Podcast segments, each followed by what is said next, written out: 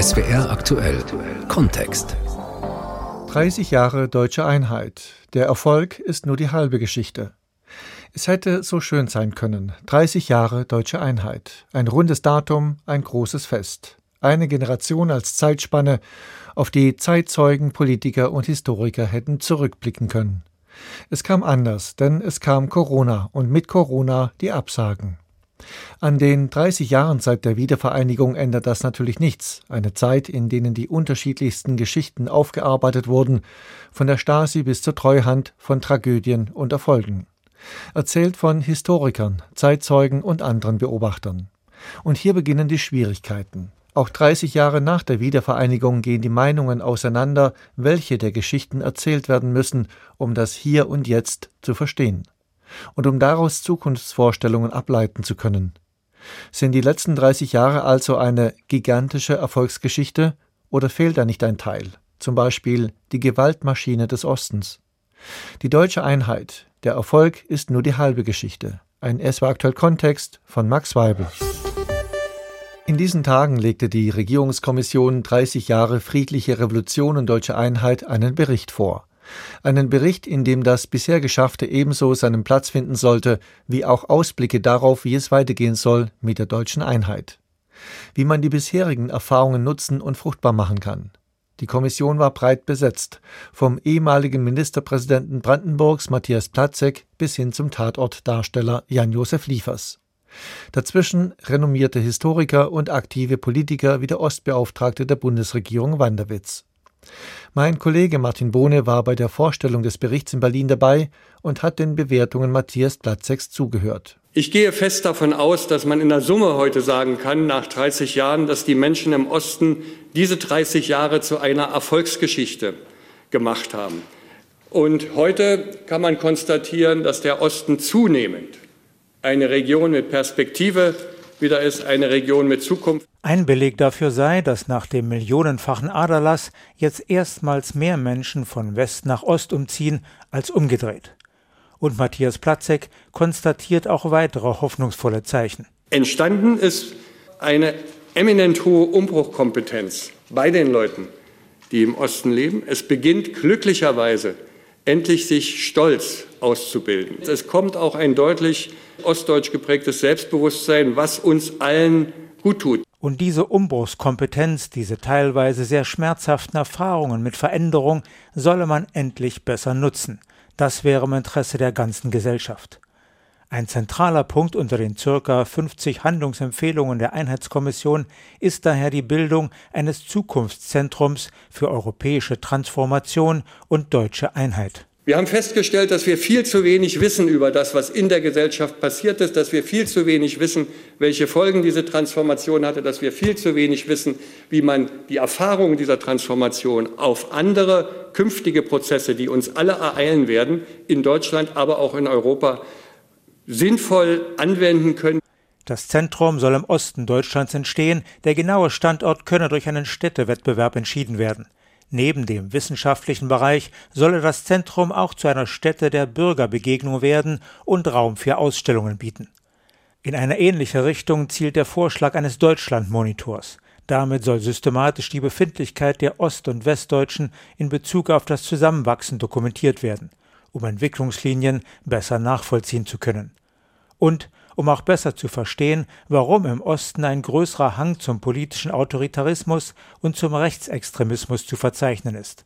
Matthias Platzek hatte einige Erklärungen parat. Die aus der DDR-Sozialisierung erwachsende höhere Staatsgläubigkeit, aber dann die Enttäuschung, nachdem die versprochenen blühenden Landschaften nicht gekommen sind, stattdessen Zusammenbruch der Industrie und Massenarbeitslosigkeit dann Finanzkrise und Flüchtlingskrise und erneut das Gefühl, der Staat kriegt es nicht geregelt.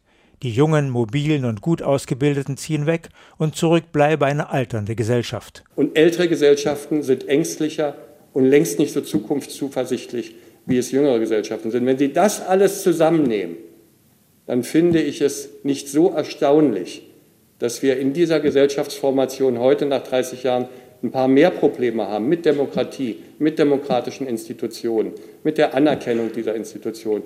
Das müssen wir wirklich uns auch genauer anschauen. Was die gesellschaftlichen Prozesse angeht, tappen wir durchaus noch im Dunkeln. Ganz wichtig ist der Einheitskommission daher die demokratische Sensibilisierung. Marco Wanderwitz, Ostbeauftragter der Bundesregierung und stellvertretender Vorsitzender der Kommission, empfiehlt, die Nationalfarben Schwarz-Rot-Gold als Farben der Demokratie stärker ins Bewusstsein zu rücken.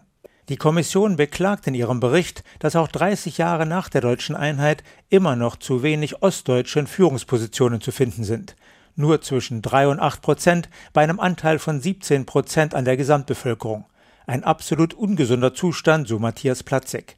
Dennoch habe sich die Kommission gegen eine Quote ausgesprochen. Weil ich halte es weder für justiziabel noch für praktikabel noch 30 Jahre danach wirklich für gerecht. Denn nach welchen Kriterien solle man denn entscheiden, wer ein Ostdeutscher und wer ein Westdeutscher ist? Ist einer ein Wessi, wenn er zwar im Westen geboren wurde, aber seine Karriere im Osten absolviert hat?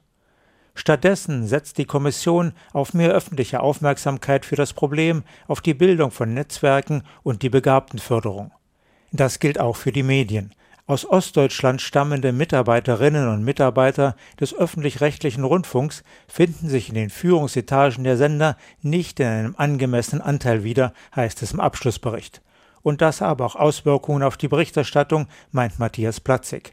Über ostdeutsche Regionen, den Alltag und die Erfolge dort werde zu wenig berichtet. Da gibt es, glaube ich, Defizite, die man besichtigen kann. Und es ist nicht nur eine Stammtischparole, dass wenn ein Tatort im Osten gedreht wurde, der immer um etliche Grade dunkler war, als wenn ein Tatort im Westen gedreht wird, dass die Tapete immer um 30 Jahre älter war an den Wänden und, und, und.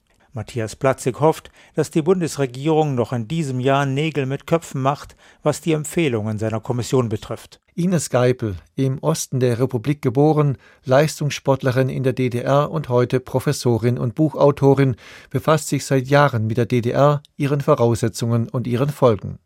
Für sie ist es die Geschichte zweier deutscher Diktaturen. Natürlich, so Geipel, sind die letzten 30 Jahre eine Erfolgsgeschichte, eine gigantische Erfolgsgeschichte sogar, sagt sie. Und dann kommt das große Aber. Wir beobachten ja doch, und das seit ein paar Jahren, äh, ja, dass sich so ein Narrativ verstetigt des abgehängten Ostdeutschen, des Bürgers zweiter Klasse. Und ich lese diesen Bericht zuallererst als ein übergroßes Bedürfnis nach einem neuen Narrativ des Ostens. Also Herr Platzig sagt das ja an einer Stelle auch mit dem Dunkelkabinett. Also ich würde sagen, es ist ein Bericht über die neue Identitätspolitik des Ostens. Ist das, ich nenne es mal, ein Ruf nach Aufmerksamkeit, nach wahrgenommen werden wollen? In jedem Fall. Also es ist ja auch eine große, große Wunschliste. Was mir aber auffällt äh, bei diesem Bericht, ja, dass eben tatsächlich äh, wenig politische Realität mit hineinkommt.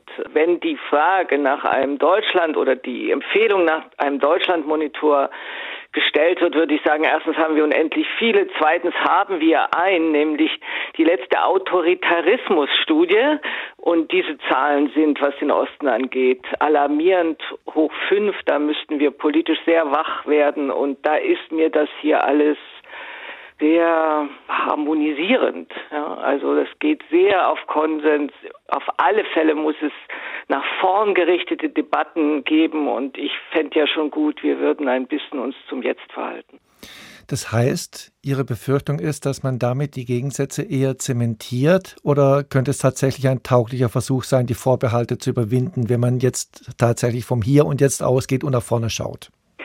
Also grundsätzlich, dass äh, es jetzt praktisch Empfehlungen gibt für Nachjustierung, dagegen ist ja gar nicht zu sagen.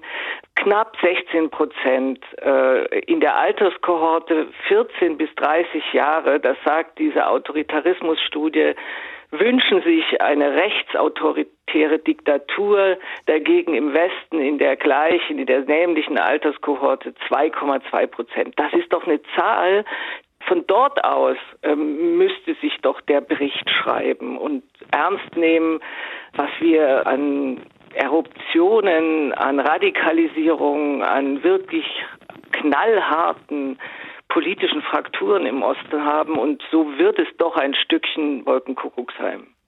Dabei, Frau Geipel, finde ich, spricht Herr Platzek das ja auch an, bei der Vorstellung dieses Berichts die unterschiedlichen Erfahrungen, die Erfahrung des Autoritarismus. Er formuliert es anders als Sie, aber denken Sie nicht, dass er da auf dem richtigen Weg ist? Naja, es ist, glaube ich, auch ein bisschen die Frage der Gewichtung. Ja? Also hm. wenn ich 220 Seiten habe, von denen ich das Gefühl habe, in jedem Satz habe ich jetzt sechsmal Transformation gehört, und äh, es gibt dann so einen Punkt zu den mehr als drei Millionen Opfern des SED-Unrechts. Es gibt diesen Punkt, aber äh, ja, mir scheint da doch, das Ganze doch etwas aus dem Lot. Wir kommen immer wieder auf diesen Punkt, dass äh, wir praktisch davon ausgehen, 1989 war der jungfräuliche Zustand des Ostens. Ja? Und äh, es gibt im Grunde diesen einen Referenzpunkt, die glückliche Revolution. Man kann den natürlich setzen, aber der Osten braucht doch überhaupt erstmal so einen Erzählrahmen. Und was will ich denn mit der Demokratie, wenn ich den Kontrast gar nicht kenne? Was wollen junge Leute? Äh, die stehen heute auf der, äh, auf der Straße und sagen, äh, wir haben eine Diktatur und ich bin Anne Frank. Also wir brauchen doch mal eine ganze Erzählung und nicht alleine das, das Glücksversprechen oder das Zukunftsversprechen. Das soll es geben. Aber mir scheint es so, dass auch in dieser Gesamt, also in, in, im Gesamtblick, gibt es praktisch jetzt dieses sich sehr stark machen. Psychologisch kann man das verstehen äh, des Ostens, den Blick auf das Erreichte, das ist wunderbar. Man kann ja auch sagen, okay, es gibt ein neues Ostbewusstsein, aber wo bleibt eben auch, das fehlt mir in dem Ganzen, wo bleibt denn der andere? Ich möchte nicht immer wieder auf den Osttopf gesetzt werden. Ich möchte nicht immer wieder paternalistisch so angeschaut werden. Ich möchte mit den Westdeutschen in die Einheit gehen. Welcher Ostdeutsche ist denn am Ende des Tages gemeint? Also die letzten Mohikaner des Politbüros. Wer ist denn hier? Wer darf denn heute ein Ostdeutscher sein?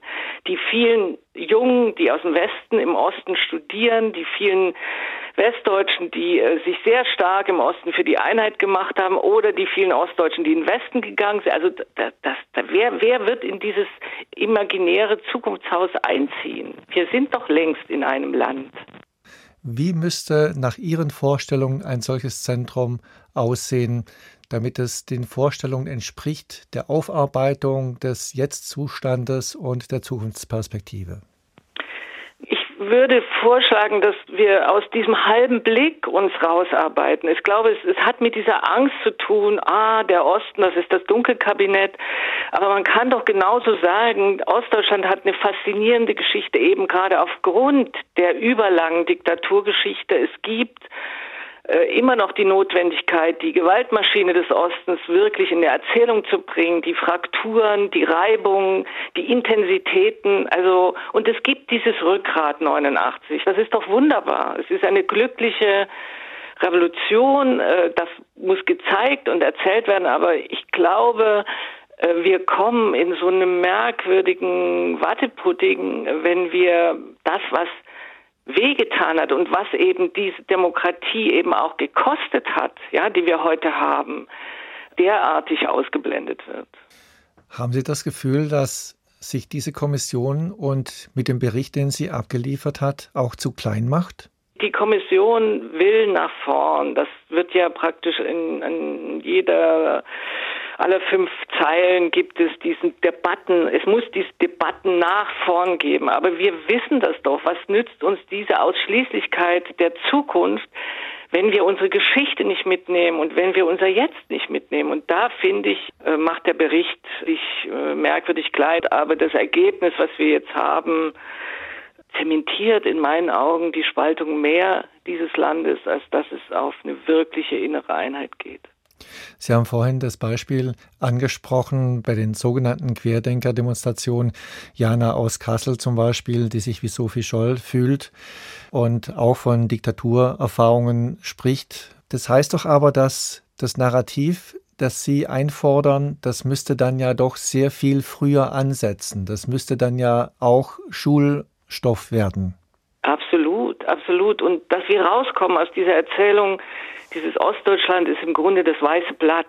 Ja? Es gibt diese sehr lange Geschichte des Ostens, die mit Gewalt zu tun hat, mit Diktatur zu tun hat, mit Zurichtung, mit Verhindern von Leben. Und das muss den Jungen, glaube ich, denen wirklich was, dass die was an die Hand bekommen, dass diese Geschichte vermittelt wird. Nur so kann doch Zukunft gewonnen werden. Schaffen wir denn diese deutsche Einheit irgendwann einmal ohne diese Form der Aufarbeitung, wie Sie sie fordern, oder bleibt es dann immer eine offene Wunde? Ach ja, ich, die Einheit ist ja längst da. Die ist ja mit 89 da gewesen und jetzt sind wir in einem harten Prozess.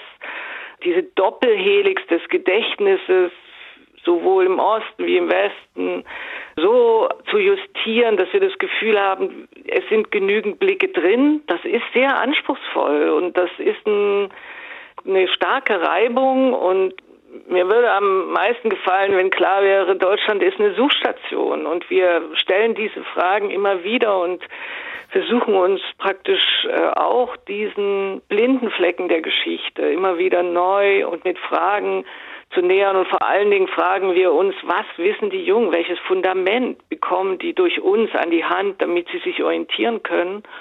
Und ich glaube, man kann ja so ein Imaginationshaus bauen, dann soll es doch von den Jungen erobert werden. Der Blick von Ines Geipel auf die letzten 30 Jahre und die Ableitungen für die Zukunft eines vereinten Deutschlands. Die deutsche Einheit, der Erfolg ist nur die halbe Geschichte. Ein SW aktuell Kontext war das von Max Weibel.